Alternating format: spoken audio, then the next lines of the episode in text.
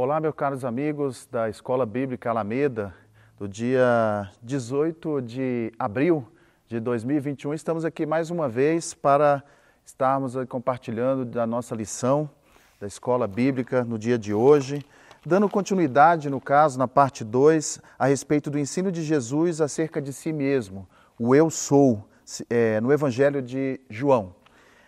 Antes de estar iniciando a nossa lição propriamente dita, eu gostaria de dar alguns avisos para os meus irmãos nessa manhã. O primeiro deles é a respeito do plano de leitura bíblica. Esse plano de leitura bíblica foi lançado, esse desafio, né, no mês de janeiro, aqui pela nossa igreja, a Batista Alameda, um desafio para que você possa ler a Bíblia toda ao longo do ano. De janeiro, no caso, ele como foi lançado em janeiro, vai até dezembro. Se você começar hoje, obviamente você não conseguiria terminar em dezembro. Mas é um incentivo para que você possa estar lendo a Bíblia toda. Você que já leu mais de uma vez, pode estar lendo assim novamente, tá? Esse plano de leitura bíblica nós temos no Instagram, ele está disponível no Instagram. O outro aviso é a respeito das inscrições das nossas classes da escola bíblica. Nós estamos com classe de transição, além dessa nossa classe aqui de Fundamentos da Fé Cristã. Temos a classe de transição, a classe de preparo para o batismo, a classe de saúde emocional com a psicóloga Vânia Isolani, classe de adolescentes e formação para líderes. Se você ainda não se inscreveu e gostaria de se inscrever, você pode ligar para o telefone 3019 1308, a Secretaria da Igreja, ou mandar um e-mail para ensinoalameda, ensino@alameda.org.br. A classe, falando na classe da saúde emocional com a psicóloga Vânia Isolani, as inscrições estão abertas para aqueles que desejam fazer online, né? Uma, um curso a respeito da ansiedade algumas aulas ali a respeito do, da questão da ansiedade, que é um tema bem propício para os dias que estamos vivendo. Eu queria também aqui é, recomendar este livro, a leitura desse livro, que é o Eu Sou, Jesus se apresenta. É um livro bastante interessante de, do professor Antônio Renato Gusso, do, doutor ele é da nossa Faculdade Batista do Paraná, da FABAPAR, doutor Antônio Renato Gussi, e esse livro ele é bastante interessante para essas lições que a gente está estudando agora nesses dias. Eu te convido, você, meu amado amigo, a abrir a sua Bíblia no Evangelho de João, Evangelho de João, capítulo 10. Eu vou estar lendo os versículos de 1 até o versículo 11 Evangelho de João 10, de 1 a 11. Diz assim a palavra do Senhor, que tem como tema Jesus, o bom pastor. Na verdade, na verdade vos digo que aquele que não entra pela porta no curral das ovelhas, mas sobe por outra parte, é ladrão e salteador. Aquele, porém, que entra pela porta é o pastor das ovelhas.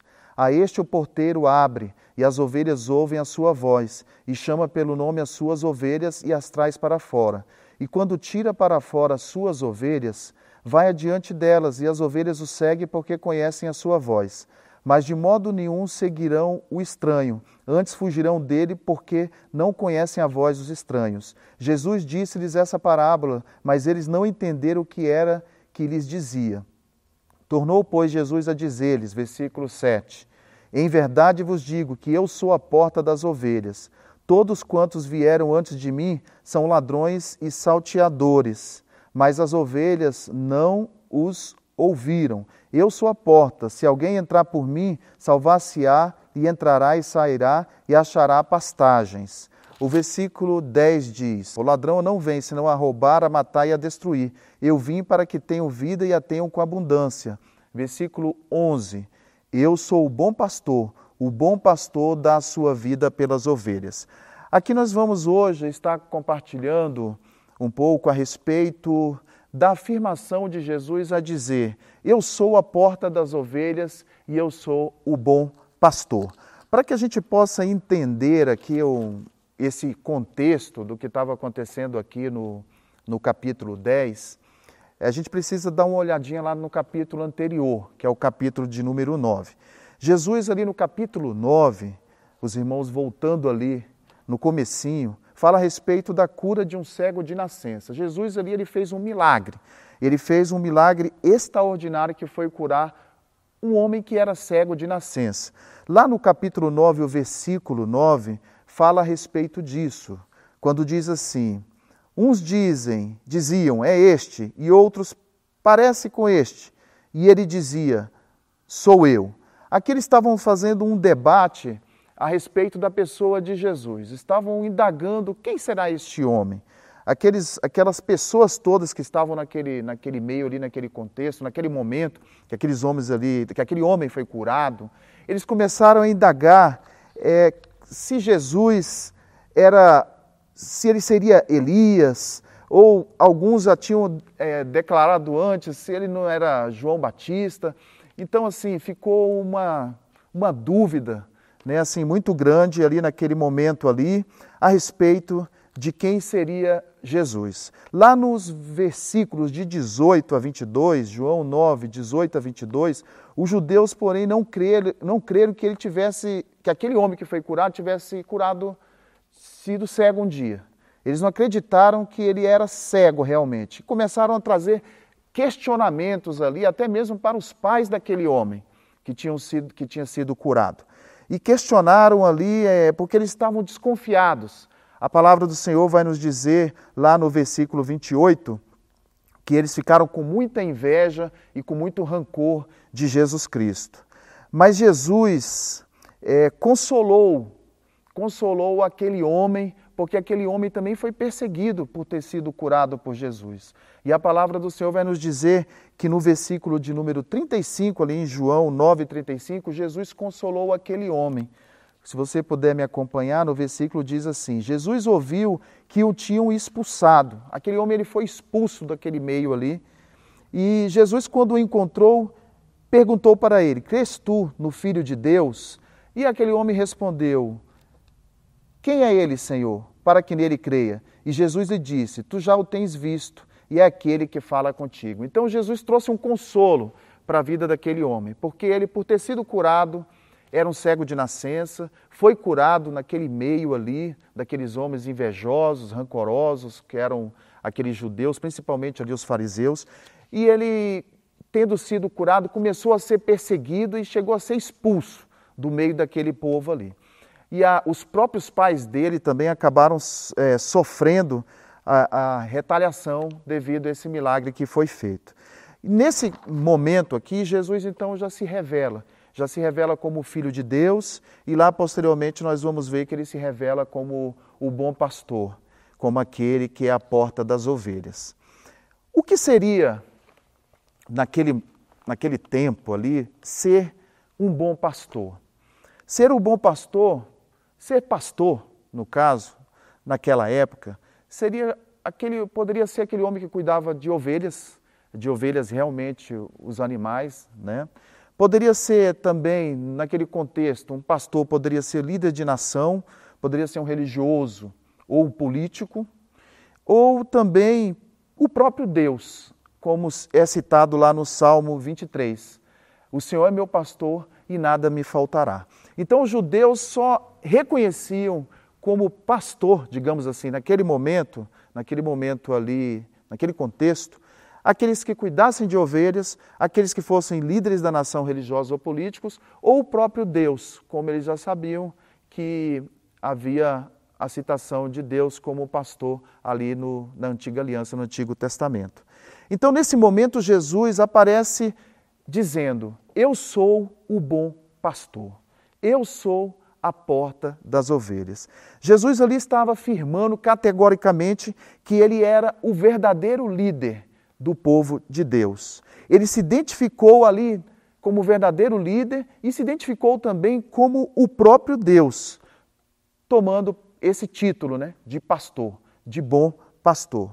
O interessante também entender que quando Jesus está falando de ser bom pastor, ele estava falando, era a mesma coisa que ele dizer que ele era a porta das ovelhas. Tanto que ele cita lá no capítulo 10 de João, no versículo 6, se você podendo me acompanhar, dê uma olhada aí na sua Bíblia, João 10, 6, ele cita, Jesus disse-lhes essa parábola, mas eles não entenderam o que era que lhes diziam. Então, aqui nos primeiros versículos do capítulo 10, Jesus fala de ser a porta das ovelhas, o curral das ovelhas, e depois de versículo 7 em diante, Jesus vai falar mais uma vez a respeito de ser aqui agora o bom pastor. Ele, ele divide em, em dois, digamos assim, né, em dois momentos ali, mas era a mesma coisa que Jesus estava dizendo. Tanto fazia ser um bom pastor, como ser também a porta das ovelhas. Em João 10, é, 7 em diante, como eu disse aqui, ele fala a respeito de, de ser a porta das ovelhas. Então Jesus declara legitimidade em ser um bom pastor, o bom pastor e ser a porta das ovelhas. Então, nesse momento, aqueles homens ali, os fariseus, ficaram muito chocados, ficaram muito revoltados e não aceitaram aquela situação, porque eles se achavam os donos dos rebanhos. Eles achavam que eles eram os pastores daqueles rebanhos, porque eles eram os líderes religiosos daquele momento. E quando Jesus traz aquela declaração, Jesus está ali confrontando eles. E eles não reagiram muito bem diante disso. Vamos agora lá em João capítulo 11, onde Jesus afirma ser a ressurreição e a vida. João 11, versículos de 21 a 27. Diz a palavra do Senhor: Disse, pois, Marta a Jesus: Senhor, se tu estivesses aqui, meu irmão não teria morrido. Mas também agora sei que tudo quanto pedires a Deus, Deus te concederá. Disse-lhe Jesus: Teu irmão há de ressuscitar. Disse-lhe Marta: Eu sei que há de ressuscitar na ressurreição no último dia. Disse-lhe Jesus: Eu sou a ressurreição e a vida. Quem crê em mim, ainda que esteja morto, viverá. E todo aquele que vive e crê em mim, nunca morrerá. Crês tu isso? Versículo 27 diz assim: Disse-lhe ela: Sim, Senhor, creio que tu és o Cristo, o Filho de Deus que havia de vir ao mundo. Neste momento, Jesus afirma ser a ressurreição e a vida. Eu acho muito propício estarmos falando sobre isso hoje, em um momento em que nós temos visto muitas mortes. Muitas mortes devido a essa questão aí do coronavírus, devido a esse vírus que tem circulado no nosso meio. E a morte, ela sempre foi um motivo de terror muito grande para todos nós. Por mais que sejamos servos de Deus e por mais que somos filhos de Deus, por mais que tenhamos na nossa consciência e na nossa fé a, a crença de que um dia morrendo nós partiremos para viver eternamente com o Senhor, mas a morte ela vai ser sempre para a gente um paradigma, vai ser sempre uma situação, me parece que um pouco desconfortável. Né? Então, por isso que essa reflexão a respeito do Senhor ser a ressurreição e a vida hoje, ela é bastante interessante. Jesus aqui nesse momento, ele estava ele estava vivendo um momento ali da morte de um seu de um amigo seu, que era o Lázaro, né? Só que anteriormente, é, Jesus havia recebido a informação de que Lázaro estava enfermo, estava doente.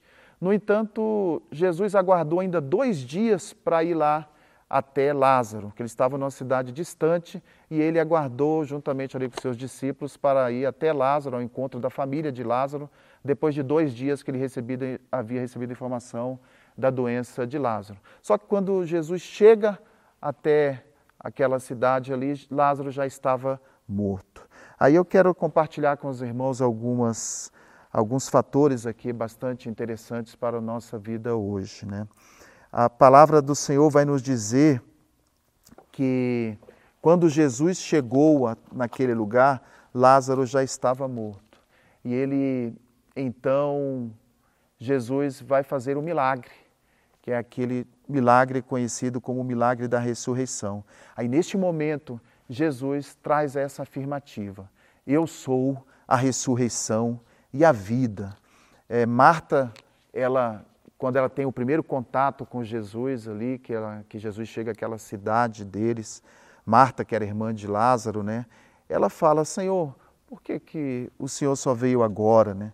É, o Senhor poderia ter vindo antes e, e o meu irmão não teria morrido. Né? Aí Jesus, nesta hora, fala para ela que ele tinha poder sobre a morte, que ele era a ressurreição e a vida. Só que Marta ainda não entendeu muito bem ali aquela afirmativa, aquela afirmação de Jesus. E Marta fala: É, Senhor, realmente, lá no último dia, no dia final, né, o meu irmão então ressuscitará. E Jesus fala para ela: Não, eu sou a ressurreição e a vida. e, e Jesus faz um milagre.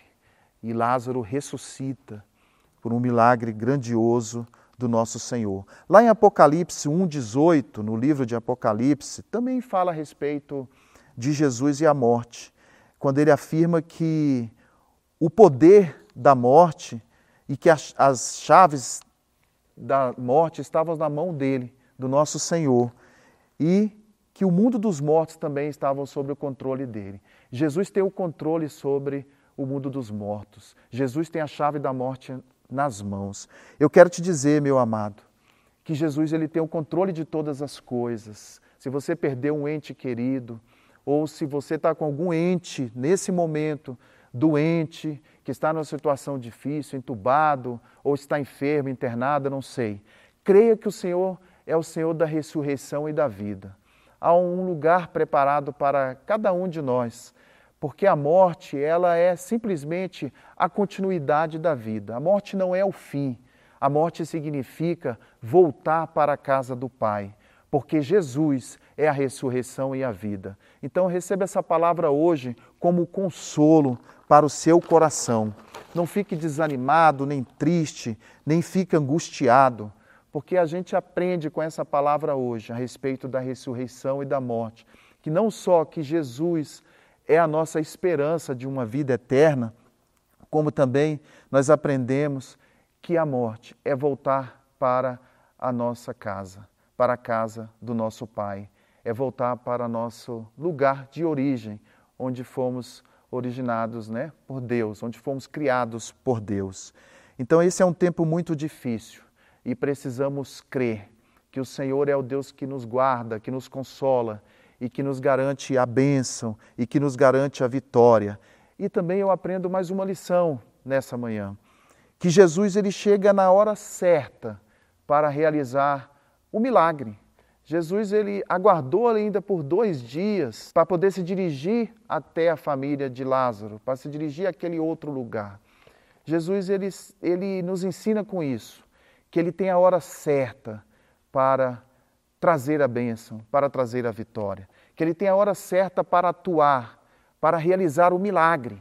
Então, se o milagre não aconteceu até hoje, até o dia de hoje, nesse momento que você está aqui me assistindo, se ele ainda não aconteceu na sua vida, Creia que o Senhor vai chegar a qualquer hora. Ele pode chegar a qualquer momento trazendo a tua bênção, trazendo a tua vitória, trazendo a tua libertação, trazendo a vida aonde parece que há uma morte, parece que não há nem mais um tipo de esperança.